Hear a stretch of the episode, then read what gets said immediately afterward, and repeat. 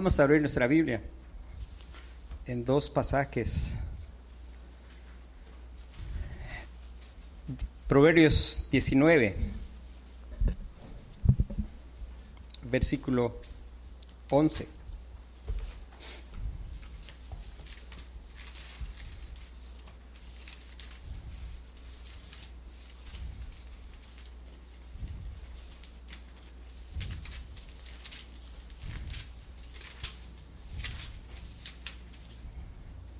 Mateo capítulo 7, versículo 3 al 5.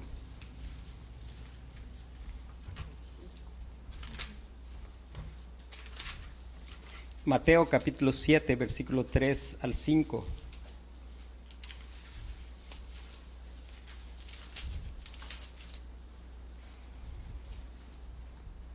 Y Proverbios 19, 11. Proverbios dice la palabra de Dios, la cordura del hombre detiene su furor y su honra es pasar por alto la ofensa. La cordura del hombre detiene su furor y su honra es pasar por alto la ofensa. Mateo 7 dice, ¿y por qué miras la paja que está en el ojo de tu hermano y no echas de ver la viga que está en tu propio ojo? ¿O cómo dirás a tu hermano, déjame sacar la paja de tu ojo y aquí la viga en el ojo tuyo? Hipócrita, saca primero la viga de tu propio ojo y entonces verás bien para sacar la paja del ojo de tu hermano. Estamos, hace algún tiempo Dios puso en corazón el estudiar esta serie sobre el pacificador y doy gracias a Dios porque en, lo personal ha sido una gran bendición el poder mirar cómo el Evangelio está en medio del asunto de la pacificación, el poder mirar cómo a lo largo de la Escritura somos llamados a amarnos los unos a los otros. Si hay algo en que el mundo va a conocer que somos discípulos del Señor Jesucristo es, en esto conocerán todos que sois mis discípulos, no por cuántos versículos sabemos, no por cuán puntuales y siempre asistimos a la iglesia, eso es bueno, no lo deje de hacer, pero dice el Señor Jesús, en esto conocerán todos que sois mis discípulos si tuvieres amor los unos por los otros. Cubrimos la primera parte que es glorifique a Dios, porque cuando empezamos estuvimos estudiando que el conflicto es una oportunidad para glorificar a Dios. La pregunta de esa primera sección fue, ¿cómo puedo glorificar a Dios? Estudiamos acerca de la soberanía de Dios, de la bondad de Dios, porque pues no podemos glorificar a Dios si no conocemos a Dios. Nuestra necesidad es escuchar constantemente acerca de Dios. Y la semana pasada comenzamos la segunda parte, que como tema general es saque la viga de su ojo. Y estuvimos explicando el pasaje. Y la pregunta para toda esta sección es, una pregunta que nosotros debemos hacer constantemente es, ¿Cómo puedo mostrar la obra de Jesús en mí, asumiendo la responsabilidad por mi contribución al conflicto?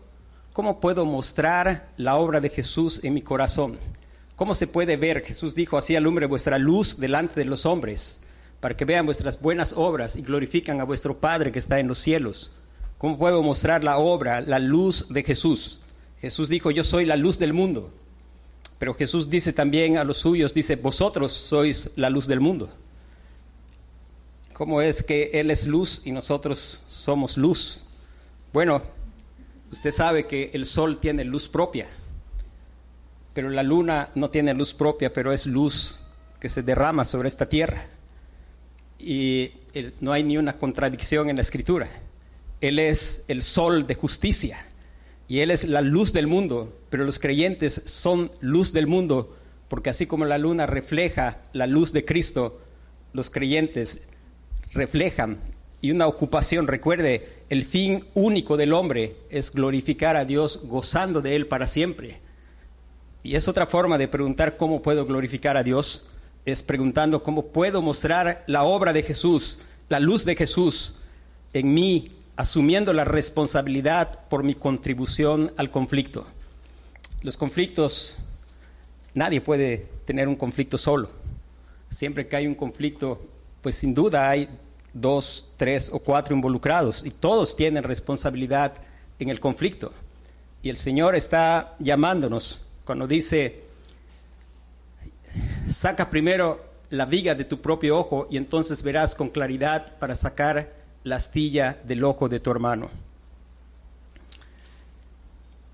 El pasaje que leímos en Proverbios dice, la cordura del hombre detiene su furor y su honra es pasar por alto la ofensa. Hermanos, una de las necesidades desesperadas de nosotros es conocer al Señor Jesucristo. Conocer al Señor Jesucristo. Y el Señor Jesucristo se nos revela en el Evangelio. Cristo es el Evangelio. Y es interesante que este pasaje, si usted ha leído Proverbios, va a hablar constantemente de la sabiduría. Capítulo 9 dice que cuando Dios fue creando, ahí estaba Él en el principio. Y en realidad, Proverbios está lleno del Señor Jesucristo. Si hay alguien que tiene buen juicio, es justamente el Señor Jesucristo. Los demás por la caída estamos muy dañados en nuestro juicio. Tan dañados estamos en nuestro juicio que nosotros siempre vemos que el, el prójimo trae una viga en su ojo y nosotros creemos que traemos una paja. O sea, no hay buen juicio. El Señor Jesucristo es el hombre que tiene buen juicio. Es aquel que es paciente. Es aquel cuya gloria es pasar por alto la ofensa. Otra traducción del versículo dice, nuestra traducción dice, la cordura del hombre detiene su furor y su honra es pasar por alto la ofensa. Otra traducción dice, el buen juicio al hombre hace al hombre paciente, que es lo mismo que la cordura. La cordura es buen juicio. Y el Señor es el único que tiene buen juicio. Él es el hombre perfecto, el eterno Hijo de Dios hecho hombre. Él es, espero que todos los que estamos aquí ya nos seguimos viendo a Cristo así como sin hermosura para que le deseemos. Espero que en verdad todos los que venimos aquí venimos porque deseamos al Señor Jesucristo y no otra cosa que no sea al Señor Jesucristo. Que únicamente deseamos al Señor Jesucristo y que ahora nos parece, como es descrito en los Salmos, como el más hermoso de los hijos de los hombres. Que ahora, por causa de la obra en nuestro corazón, le podemos ver la hermosura de su santidad. Y nos gozamos de ver cuán hermoso es Él. Él es, Él es el de buen juicio. Dice, el buen juicio hace al hombre paciente y su gloria es pasar por alto la ofensa. Yo estaba mencionando la semana pasada cuando estábamos estudiando el pasaje Mateo, que muchas veces se suele pensar y decir este pasaje, porque cuando usted mira la sección donde está hablando el Señor Jesús allá en Mateo, que dice Jesús, no juzguéis para que no seáis juzgados. Ah, se suele decir, ya viste, no digas nada, déjalo. O sea, no, no tienes que emitir juicio. Realmente eso no es lo que el Señor Jesús está enseñando y lo estuvimos estudiando la semana pasada. ¿Qué es lo que prohíbe? Lo que prohíbe es corrección prematura e indebida.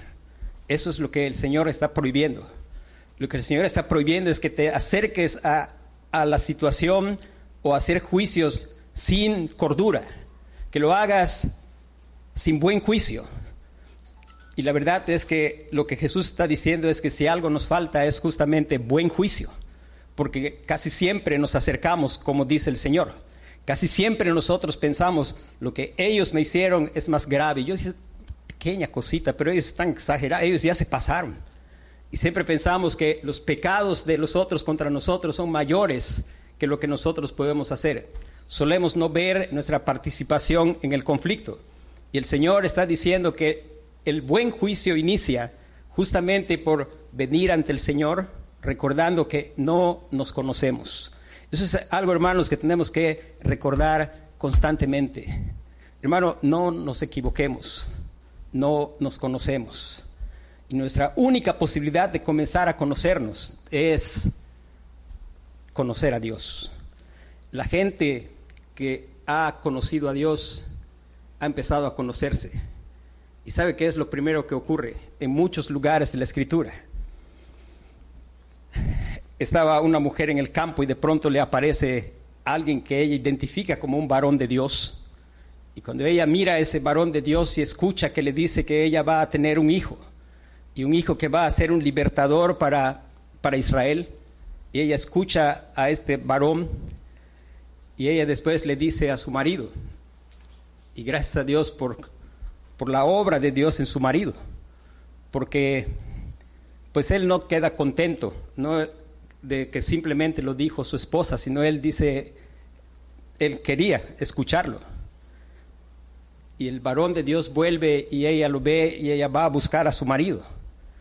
Y viene su marido y se encuentra pues con el varón de Dios, el ángel del Señor. Y este ángel del Señor le dice lo que le había dicho a su esposa y cómo tenían que criar a aquel hijo que Dios les iba a dar. Y ellos le ofrecen que le iban a ofrecer de comer. Y el varón de Dios les dice, el ángel de Jehová, aunque me des de comer, pues yo no voy a comer lo que tú vas a traer. Y ellos lo traen y dice, pero ofrécelo en holocausto. Y él sube sobre el holocausto. Y ellos ven algo majestuoso y hay un momento en que ellos preguntan por el nombre y dice, ¿por qué preguntas por mi nombre que es admirable?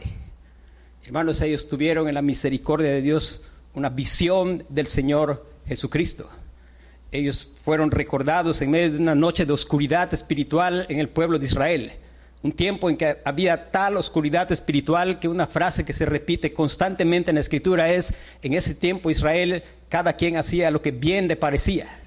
Y en medio de esa oscuridad el ángel del Señor, una manifestación del Señor Jesucristo en presencia de ellos y se eleva como una gran columna de fuego que asciende hacia el cielo recordándoles como Él guía a su pueblo aún en la más oscura noche por medio de aquel ángel que es la luz del mundo.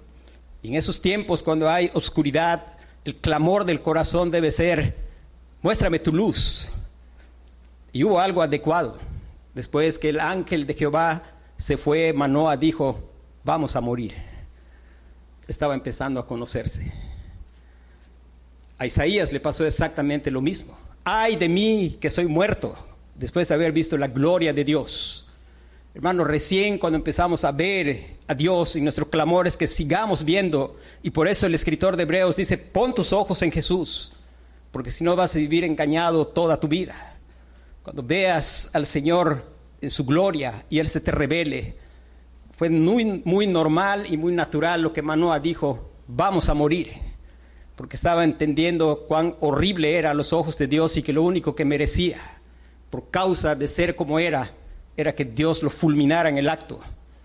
Pero Dios, hermanos, si Dios mostrara únicamente su justicia, pues sencillamente hace tiempo que ni siquiera hubiéramos nacido porque aquí en maldad he sido formado y en pecado me concibió mi madre. Hermanos, ahí estaba este hombre empezando a conocerse. Hermanos, aquellos hombres que han conocido a Dios nunca confían en sí mismos, porque saben que tienen un corazón engañoso y perverso más que todas las cosas, que nadie más lo conoce que el Señor. Y la única posibilidad que tenemos de conocernos es conocer a Dios.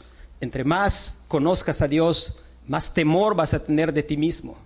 Entre más conozcas a Dios, más consciente vas a ser de cuán peligroso eres, no solo para ti mismo, sino para los que están más cerca de ti. Entre más conozcas a Dios, vas a ser más consciente de que lo único que Dios debe darte es lo que Manoa dijo, pues vamos a morirnos. O lo que Isaías dijo, ay de mí que soy muerto. O Juan en la isla de Patmos que vio al Señor Jesucristo y cayó como muerto a sus pies. Damos gracias a Dios porque le empezamos a conocer y aquellos que en verdad oyen su voz, Él se acerca con amor y dice, no temas, no vas a morir, he muerto por ti, he muerto en tu lugar.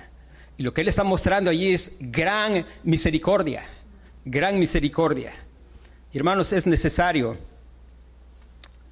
que nosotros podamos mirar algunas cosas, porque nuestro tema es, ¿vale la pena realmente pelear por esto?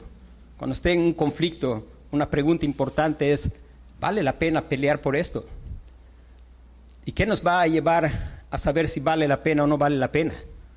La cordura, el buen juicio. ¿Y dónde se encuentra? El Señor Jesucristo. El Señor Jesucristo está describiendo no a los hipócritas de ese momento, está, está describiendo a los hipócritas de todos los tiempos. Y los hipócritas de todos los tiempos somos todos nosotros. Todos tenemos algo de hipócritas. Todos tenemos algo de legalistas. Todos, absolutamente todos. Esta es la definición no solo de aquellos fariseos, yo lo he experimentado en mi propia vida. Suelo siempre mirar más grave lo que otros hacen que lo que yo hago. Suelo siempre disculpar lo que yo hago. Suelo muchas veces decir como que hice algo como que me hubiera dado calentura. O sea, sin asumir responsabilidad como algo que me vino y yo estaba pues así como cuando viene el virus. Suelo decir cosas que son tristes porque están reflejando que yo soy muy inocente, que yo soy una pobre víctima, que están abusando de mí cuando no miro mi responsabilidad porque hay falta de cordura. Es que estoy exactamente actuando como hizo el Señor Jesucristo. Yo lo he experimentado en mí mismo. Es que yo estoy viendo que el otro tiene una viga en su ojo y estoy mirando que lo que hay en el ojo, en mi ojo es pues una pajita y yo tengo la capacidad de verlo. Y es buscar al Señor Jesucristo. ¿Y cómo hacemos para, para tener cordura? Lo que el Señor está prohibiendo acá es corrección prematura e indebida. Lo que Él está haciendo es animándonos a que antes de hablar con otros hayamos tratado con nuestra propia contribución al conflicto. Hayamos recordado, hermano, dice el salmista, esos hombres que están ahí en la escritura experimentaron algo, por lo que aprendieron algo. El salmista conoció a Dios y por eso pudo decir él, ¿quién puede reconocer sus propios errores? ¿Y sabe quién puede? Nadie. Por eso él dice, líbrame de los que me son ocultos. Y el salmista, el Señor es tan bueno que cuando la escritura se escribió, no se escribió como se escribe en los libros que escribe la gente. Si esto fuera escrito por la gente, hay muchas cosas que nos perderíamos de aprender acerca de David. Y nosotros estaríamos admirados de David.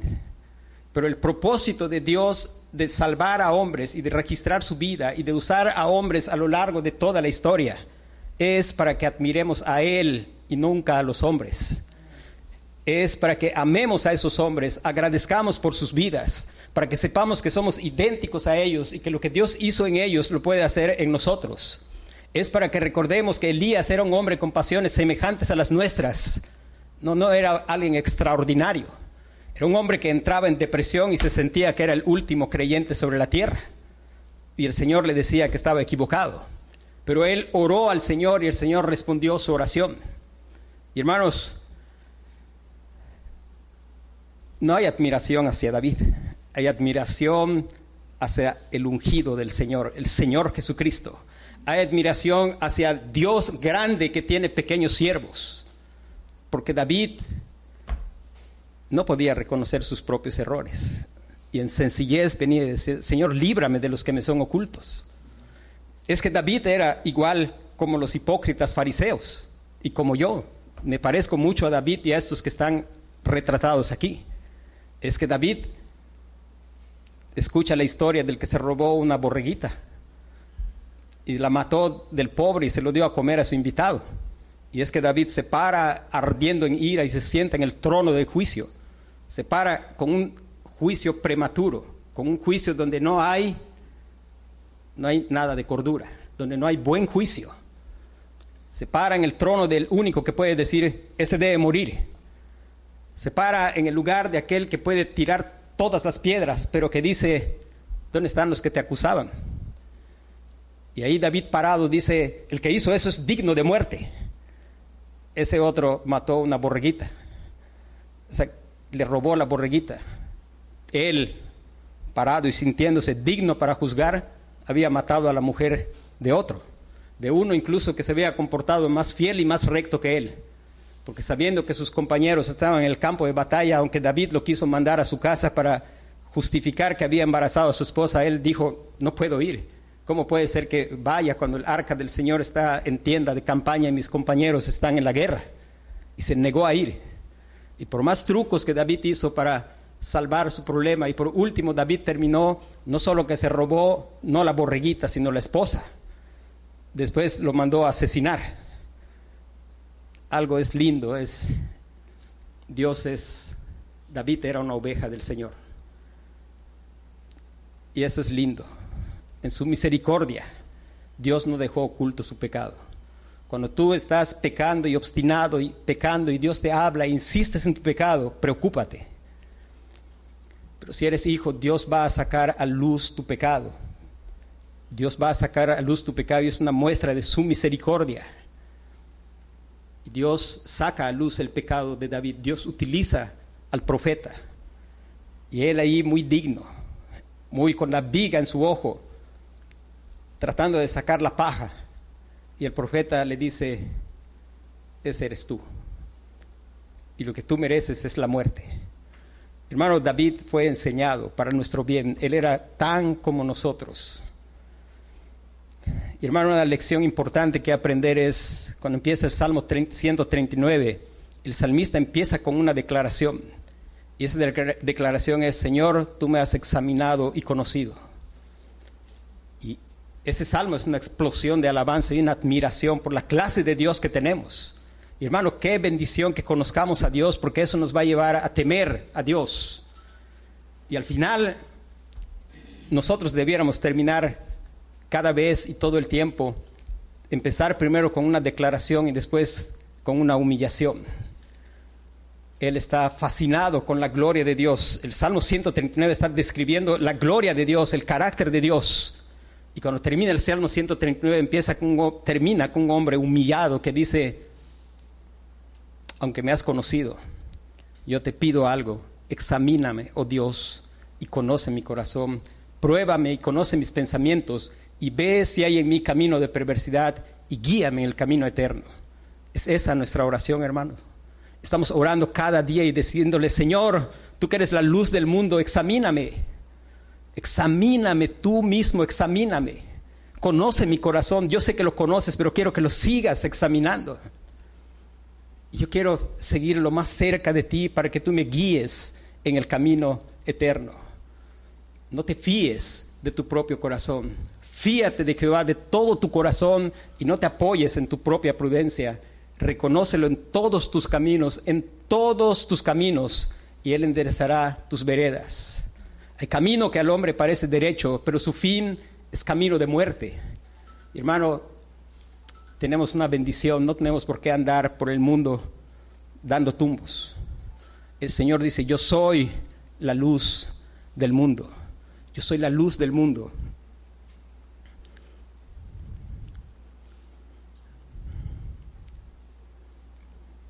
¿Qué es lo que podemos encontrar cuando nosotros examinamos nuestra parte? Tal vez podamos examinar que hemos tenido actitudes exageradamente sensibles, que somos quizá demasiado fáciles de ofender. Quizá podamos encontrar que la viga nuestra que traemos es que nos estamos ofendiendo demasiado rápido cuando quizá la intención de los otros no es precisamente ofendernos. Otra cosa que podríamos encontrar es cómo nosotros hemos tenido comportamiento pecaminoso que ha contribuido al conflicto. El buen juicio al que el Señor Jesús nos está llamando es a evaluar nuestra participación y para eso tenemos que evaluar que en los conflictos va a haber siempre dos clases de, asuntos. Hay que definir los temas y uno de los temas puede ser, siempre va a haber cuestiones materiales y asuntos personales hermanos, definir bien los asuntos, clamar al Señor para que con buen juicio pueda ir sacando la viga de mi ojo y separando los asuntos entre aquellos que son materiales y aquellos que son asuntos personales. Los asuntos personales son los que tienen que ver con lo que ocurre dentro o entre personas. Esos temas involucran nuestras actitudes y sentimientos hacia los demás, que es un producto de cómo nos hemos tratado unos a otros, que generalmente se expresan en pensamientos o en afirmaciones. Piense y reflexione cuando usted está en un conflicto en qué cosas ha pensado y qué cosas ha dicho. Por, ejemplo, a veces frases como, me duele que me hayas mentido. Eso puede estar haciendo un indicativo de asuntos personales. A veces decimos cosas como, ella es obstinada e irracional, o no me gusta la forma en que siempre me critica. Estoy seguro de que está tratando de hacerme trampa. Hiciste eso solo para, quedar, para hacerme quedar mal. En general, esa clase de temas deben ser resueltos ya sea pasando por alto una ofensa o mediante confesión amorosa y perdón. Todo esto nos va a ayudar a saber si vale la pena pelear o lo que hay que hacer es pasar por alto la ofensa o lo que hay que hacer es confesión, corrección amorosa y perdón. En la escritura hay un pasaje, bueno, en la práctica no es tan simple porque Normalmente en los conflictos hay una mezcla de asuntos personales y asuntos materiales. Lucas capítulo 12, versículo 13 al 15.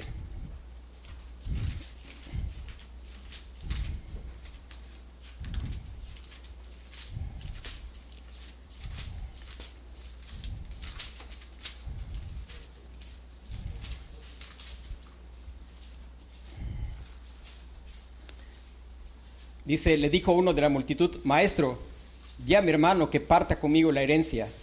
Mas él le dijo, hombre, ¿quién me ha puesto sobre vosotros como juez o partidor? Y les dijo, mirad y guardaos de toda avaricia, porque la vida del hombre no consiste en la abundancia de los bienes que posee. Aquí están los temas. El tema material en este conflicto era cómo debía dividirse la herencia familiar. Y los temas personales están las actitudes, los asuntos del corazón, la avaricia y el distanciamiento de los hermanos que les impedía. No podían resolver un conflicto sobre lo material porque había problemas con actitudes en el corazón y eso les impedía resolver el tema material de una forma cooperativa y generosa. Mientras no arreglemos los asuntos dentro del corazón, difícilmente vamos a poder resolver los temas materiales. Los temas materiales generalmente y personales en general se alimentan y agravan mutuamente. Hay una conexión y esto pues puede tornar cosas muy sencillas en verdaderas guerras, en verdaderas guerras.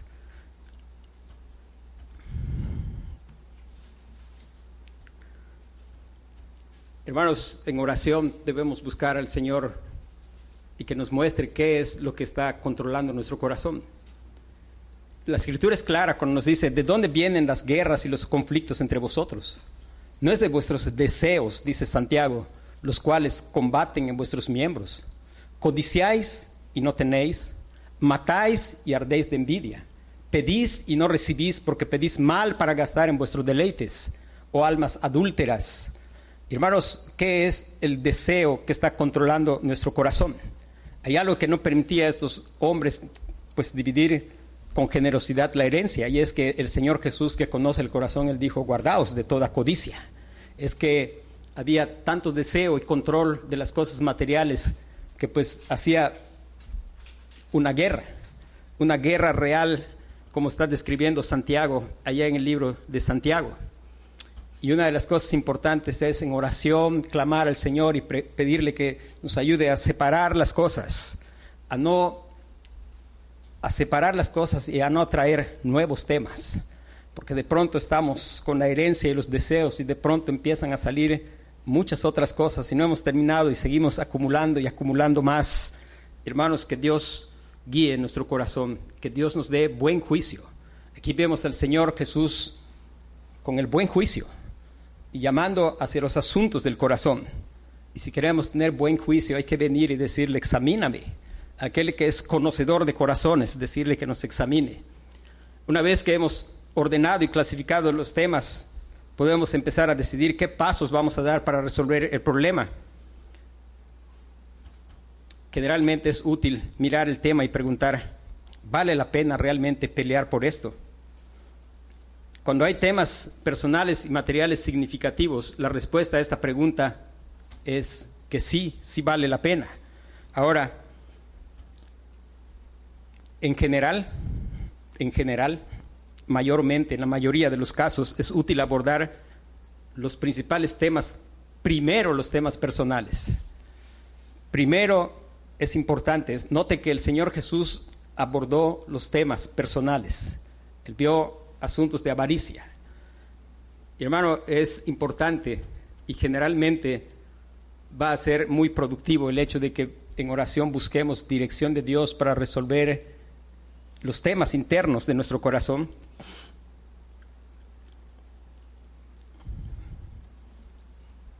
Algunas veces vamos a tener que ir por partes. Dios guía, Dios da buen juicio y va a mostrar cómo es que se tiene que manejar.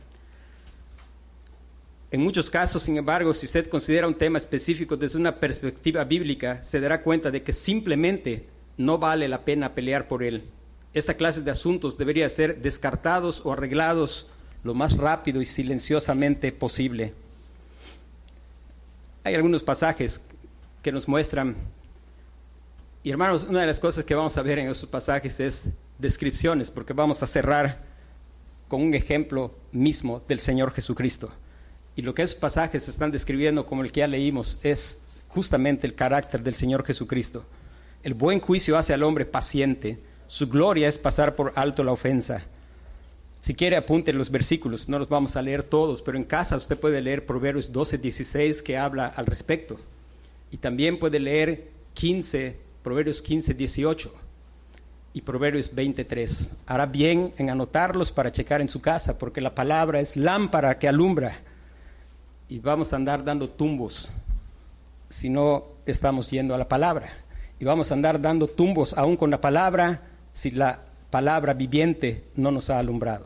Recuerde que los fariseos tenían la palabra escrita, pero no había la luz de la palabra viviente. Proverbios 17, 14 y Proverbios 26, 17.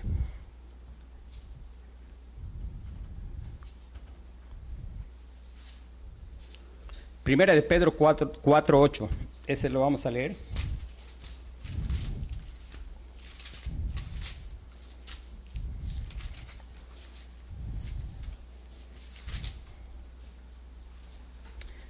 Dice, y ante todo tened entre vosotros ferviente amor, porque el amor cubrirá multitud de pecados. Tened entre vosotros ferviente amor. Puede anotar aparte allí Proverbios 2, 10, 12 y Proverbios 17, 9. Vamos a leer Efesios capítulo 4, versículo 2.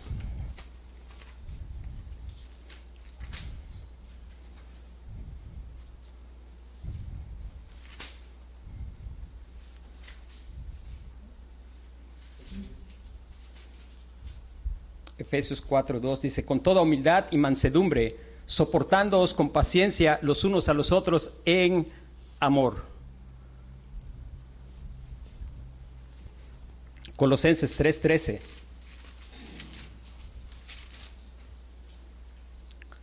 Soportándoos unos a otros y perdonándoos unos a otros, si alguno tuviera queja contra otro, y aquí qué importante que es el Evangelio, porque no podemos saber cómo hacer si Dios nos ha dado entendimiento del Evangelio si el Evangelio no nos ha alcanzado, porque ahí dice, de la manera que Cristo os perdonó, así también hacedlo vosotros. Hermanos, si Cristo no te ha perdonado, pues es muy difícil. Esto no es para personas que no han sido perdonadas por el Señor Jesucristo. Esto es para personas que han experimentado el perdón del Señor Jesucristo y nada más. Esto no se puede producir por el hombre. Esto es obra de la gracia de Dios en aquellos que están en la luz del mundo, aquellos que están siguiendo de cerca la luz y no tropiezan. Dice Efesios 4:32.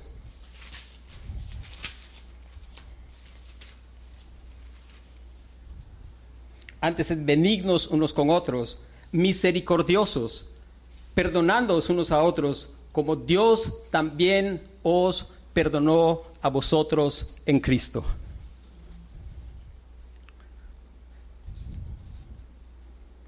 Hermanos, eso es necesario, porque cuando nosotros pasamos por alto agravios de otros, estamos imitando el extraordinario perdón de Dios para con nosotros. Eso es algo que es normal, no sin lucha, pero sí natural en los creyentes, porque ellos están creciendo a la imagen del Señor Jesucristo, porque ellos admiran a su Padre Celestial y su Padre Celestial obra así. El Señor es clemente y compasivo, dice la Escritura, lento para la ira y grande en amor. No sostiene para siempre su querella. El Señor no está todo el tiempo con el enojo y el enojo y el enojo. No sostiene su querella para siempre. Dice, ni guarda rencor eternamente. No nos trata conforme a nuestros pecados, ni nos paga según nuestras maldades. hermanos, eso es importante de reflexionar. Imagínense si Dios no somos realmente conscientes de cuán frecuentemente estamos pecando y si Dios estuviera con nosotros, imagínense solo dándonos no lo que merecemos, sino pescozones. Llegaríamos con la cabeza llena de moretones por todos lados. Y tal vez nuestra cabeza, no solo nuestra cabeza, porque si Dios estuviera cada vez que pecas dándote un golpe, pero el Señor no trata así con nosotros, dice, ni nos paga según nuestras maldades. Y hermanos, no somos tan conscientes de eso porque necesitamos clamar para conocer a Dios, aquel cuyos ojos no pueden mirar la iniquidad, aquel que no es santo, sino santo, santo, santo, aquel que de ningún modo va a tener por inocente al culpable, aquel que no solo escondió los pecados de su pueblo, sino que derramó toda su justa ira sobre los pecados de su pueblo en la persona de su Hijo, el Señor Jesucristo. Ahora, dice, dado que Dios no nos trata severamente cuando pecamos, debemos estar dispuestos a tratar a los demás de forma similar. Hermano, yo creo que cuando Dios nos ha tratado así, pues Dios obra para que tratemos a los otros de forma similar. Eso no significa que debemos pasar por alto todos los pecados, pero sí requiere que pidamos a Dios, que nos ayude a discernir y pasar por alto los agravios menores. Pasar por alto ofensas es apropiado bajo dos condiciones. Primero, la ofensa no debe haber creado una pared entre usted y la otra persona. Hay dos condiciones. Primero, el pecado que se pasa por alto es algo que no ha levantado una pared entre usted y la otra persona. No debe haber hecho no debe haber hecho que usted se sienta de forma diferente hacia ella durante más que un breve periodo de tiempo. Segundo, la ofensa no debe estar causando un daño serio a la reputación de Dios, a otras personas o al ofensor.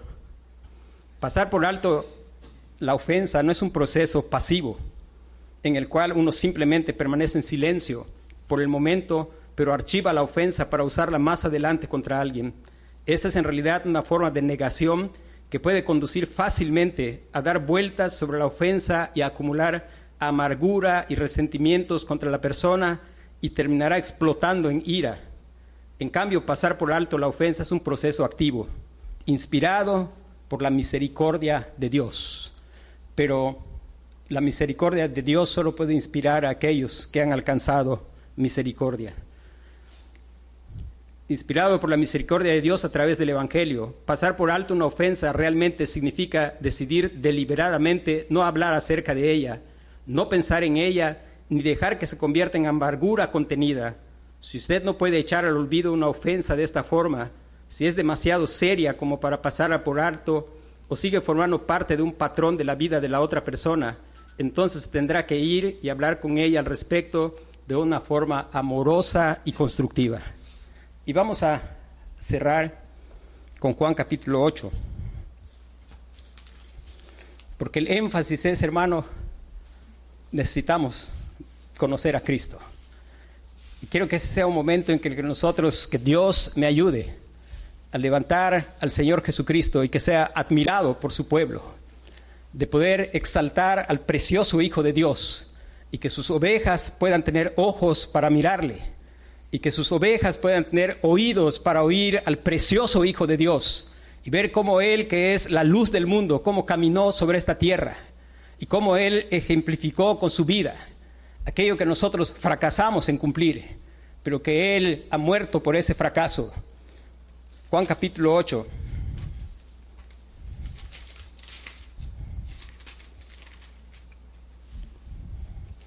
Versículo 48 al 49.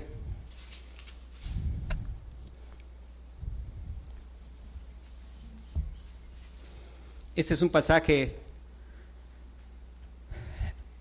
el miércoles Dios puso en mi corazón compartir el versículo 12 y hice referencia a cómo empieza diciendo el capítulo otra vez Jesús. Y Jesús venía hablando y ahora estamos cerca del final. Y ese pasaje, medítelo en su casa, porque este pasaje es un pasaje que va a cerrar con algo realmente triste. Y es Jesús estuvo hablando otra vez, otra vez, otra vez, pero llegó un momento en que Jesús ya no habló otra vez. Y cuando llegamos aquí vamos a darnos cuenta cómo el Señor ilustra el buen juicio. Dice, respondieron entonces los judíos y le dijeron, ¿no decimos bien nosotros que tú eres samaritano y que tienes demonio? Respondió Jesús, yo no tengo demonio, antes honro a mi Padre y vosotros me deshonráis. Pero yo no busco mi gloria, hay quien la busca y juzga. De cierto, de cierto os digo, que el que guarda mi palabra nunca verá muerte. Hermano, note cómo allá hay dos ofensas, pero gloria del hombre es pasar por alto la ofensa. Dicen los judíos al Señor Jesús, no decimos bien que tú eres samaritano. Contestó algo el Señor acerca de esa ofensa. No el Señor pasó por alto esa ofensa. Esa era una ofensa menor. Y es posible que hubo muchas razones por las cuales el Señor Jesús pasó por alto esa ofensa. Hermanos, la Biblia no registra la cantidad de insultos que el Señor Jesucristo sufrió. Y es la única vez que registra que le llamaron samaritano. No hay una lista, pero yo estoy seguro que el Señor sufrió una gran cantidad de insultos. Y el Señor Jesús aquí le dicen samaritano. Hermano, eso era algo muy ofensivo para un judío que le dijeran samaritano. Si usted recuerda un poco de la historia, ah, después del reinado de Salomón, se fue, el reino se dividió y Judá, Judá fue en cautiverio. Y después ah, los reyes mandaron gente para poblar las otras diez tribus y empezaron a mezclarse. Y había sangre judía, pero estaban mezclados con paganos. Ellos aceptaban ciertos, ellos no aceptaban a los profetas, porque decía, ahí decía que la ciudad de Dios era Jerusalén, y ellos hicieron su propia ciudad para adorar. Recuerde que eso lo habló la mujer samaritana con el Señor Jesucristo. Pero recuerde que el Señor Jesucristo fue y predicó a los samaritanos y la mujer samaritana se convirtió al Señor y fue a dar testimonio y había una iglesia. Después Felipe fue a predicar y ahí había una iglesia. Y una, una de las razones era el Señor Jesucristo tenía buen juicio. Y a pesar de que para un judío de su tiempo eso era un insulto sumamente grave. Note algo triste. En primer lugar, ahí se marca una pauta de actitudes del corazón. Las personas cuando ya no tienen argumentos terminan haciendo ofensas y descalificaciones. Es que los judíos ya no tenían argumentos. Es que nada los tenía contentos. Si Jesús tocaba la flauta, estaba mal. Si Jesús lloraba, estaba mal. Si Jesús, lo que Jesús hiciera, todo estaba mal. Absolutamente todo. Y ya no habiendo argumentos, si le dicen al Señor, no decimos bien que eres samaritano. Y el Señor pasa por alto como una ofensa menor. Es muy probable que el Señor lo hizo, uno, porque Él tenía desde el principio un pueblo de todo linaje, de toda lengua, de todo pueblo y de toda nación, y no era alguien demasiado sensible para herirse. Él vino para identificarse con su pueblo. Por amor a gente elegida por Dios dentro de los samaritanos, él no él pasó por alto esa ofensa. Es posible que lo que motivara a estos era porque le traían celos al Señor y pues el Señor acaba de tener un éxito ministerial entre los samaritanos. Pero no, no importaba cuál fuera la ocasión, el Señor Jesús pasa por alto la ofensa. Pero hay una ofensa que el Señor Jesús no pasa por alto. Y es cuando ellos les dicen, tienes demonio, estás endemoniado. Y hermanos, muchas veces pensamos que estar endemoniado es, yo espero que ninguno de nosotros pensamos que un endemoniado es uno que de pronto se agarra en la silla acá y empieza a temblar y a hacer ruidos así extraños y a caerse en el suelo. Ah, recuerde que dice la escritura que Satanás entró en Judas y no se agarró fuerte de la silla ni empezó a hacer ruido. Ah, ni siquiera estaba fuerte. Satanás entró en Judas y él se salió y se fue. Y Jesús está de acuerdo con algo aquí con los que lo están acusando. Jesús está de acuerdo en enseñarnos cuál es la característica del que está endemoniado o del que está influido por el demonio. Y esa característica dice Jesús, yo no tengo demonio, antes honro a mi Padre y vosotros me deshonráis. Yo no busco mi gloria y hay, hay quien la busca y juzga. De cierto, de cierto os digo que el que guarda mi palabra nunca verá muerte. Y la característica es el que busca su propia gloria está influenciado del demonio. Y sabe, Judas no hizo nada de lo que usualmente uno piensa que se debería hacer, pero Judas buscaba su propia gloria. Y él pensó ser el secretario de finanzas en el reino. Él pensó cuando este ungido patea a los romanos, pues yo voy a tener poder, yo voy a administrar las finanzas del reino. Y de pronto se da cuenta de que este está yéndose a la cruz y dice, pues, pues yo tengo que sacar alguna compensación de estos tres años. Así nada más, ¿no? Y él se levanta y se va en busca de su propia gloria y vende al maestro. Hermano, mirar al Señor Jesús, que su influencia sea en nuestro corazón. Aprended de mí que soy manso y humilde de corazón y haréis descanso y paz para vuestras almas. Este es el bendito Señor Jesús que pasa por alto la ofensa por amor, por la gloria de su nombre. Este es el bendito Señor Jesús, que no hay nada de malo en que busque su propia gloria, porque Él es glorioso, porque Él es hermoso, porque Él es sublime, porque Él es uno con su Padre, porque Él es la luz del mundo, porque Él es santo, Él es perfecto, porque Él viene a esta tierra y Él vive la vida que el hombre no es capaz de vivir. Ese es el bendito Hijo de Dios y que el Señor nos ayude a mirarlo como es Él, el más hermoso de los hijos de los hombres. Que nosotros podamos enamorarnos de Él en lugar de estar enamorados de nosotros mismos. La influencia del demonio es aquel que está enamorado de sí mismo. Pero el Señor Jesús no hace mal en buscar su gloria. Y Él dice, no solo yo busco mi gloria, mi Padre busca mi gloria. Y el Padre está buscando la gloria de su Hijo. Y el Padre le dice, besad al Hijo. Y el padre le dice, yo voy a exaltarte sobre las naciones. Pídeme voy a darte por herencia porque Él es digno. Hermano, el Señor Jesucristo es digno. Es el Cordero que fue inmolado. Es el que vino para cargar nuestros pecados en su cuerpo sobre el madero. Y que el Señor nos ayude a quienes somos su pueblo a verlo así.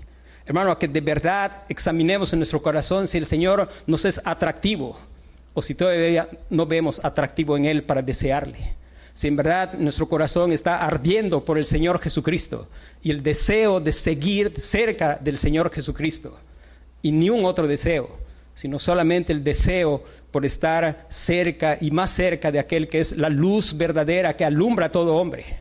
El no buscar satisfacernos con pequeñas luces, sino con la luz del mundo, con el sol de justicia, que podamos admirarle. Él es el que tiene cordura, él es el que tiene buen juicio. Y hermano, no es pretexto si alguien no tiene buen juicio. La escritura dice, si alguno tiene falta de sabiduría, pídala a Dios, el cual da a todos abundantemente y sin reproche, y le será dado. Ven al Señor Jesucristo, Él ha sido hecho para su pueblo sabiduría de Dios, justificación, santificación y redención. Ven al Señor Jesucristo y que seamos todos verdaderamente hallados en el Señor Jesucristo. Amén. Vamos a orar.